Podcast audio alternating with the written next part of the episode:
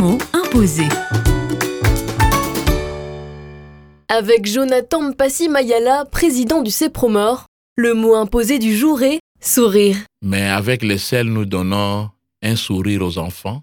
Les enfants qui, parfois, viennent à l'école sans manger. Mais avec les, les parrainages, avec les tickets repas, on donne quand même du sourire à ces enfants-là. On donne du sourire aussi aux, aux femmes en les accompagnant durant tout leur parcours euh, quand elles sont enceintes pour accoucher dans de bonnes conditions et après on leur donne du sourire. On donne aussi du sourire aux paysans qui, avant leur récolte, leur champ dépendait de, des aléas climatiques.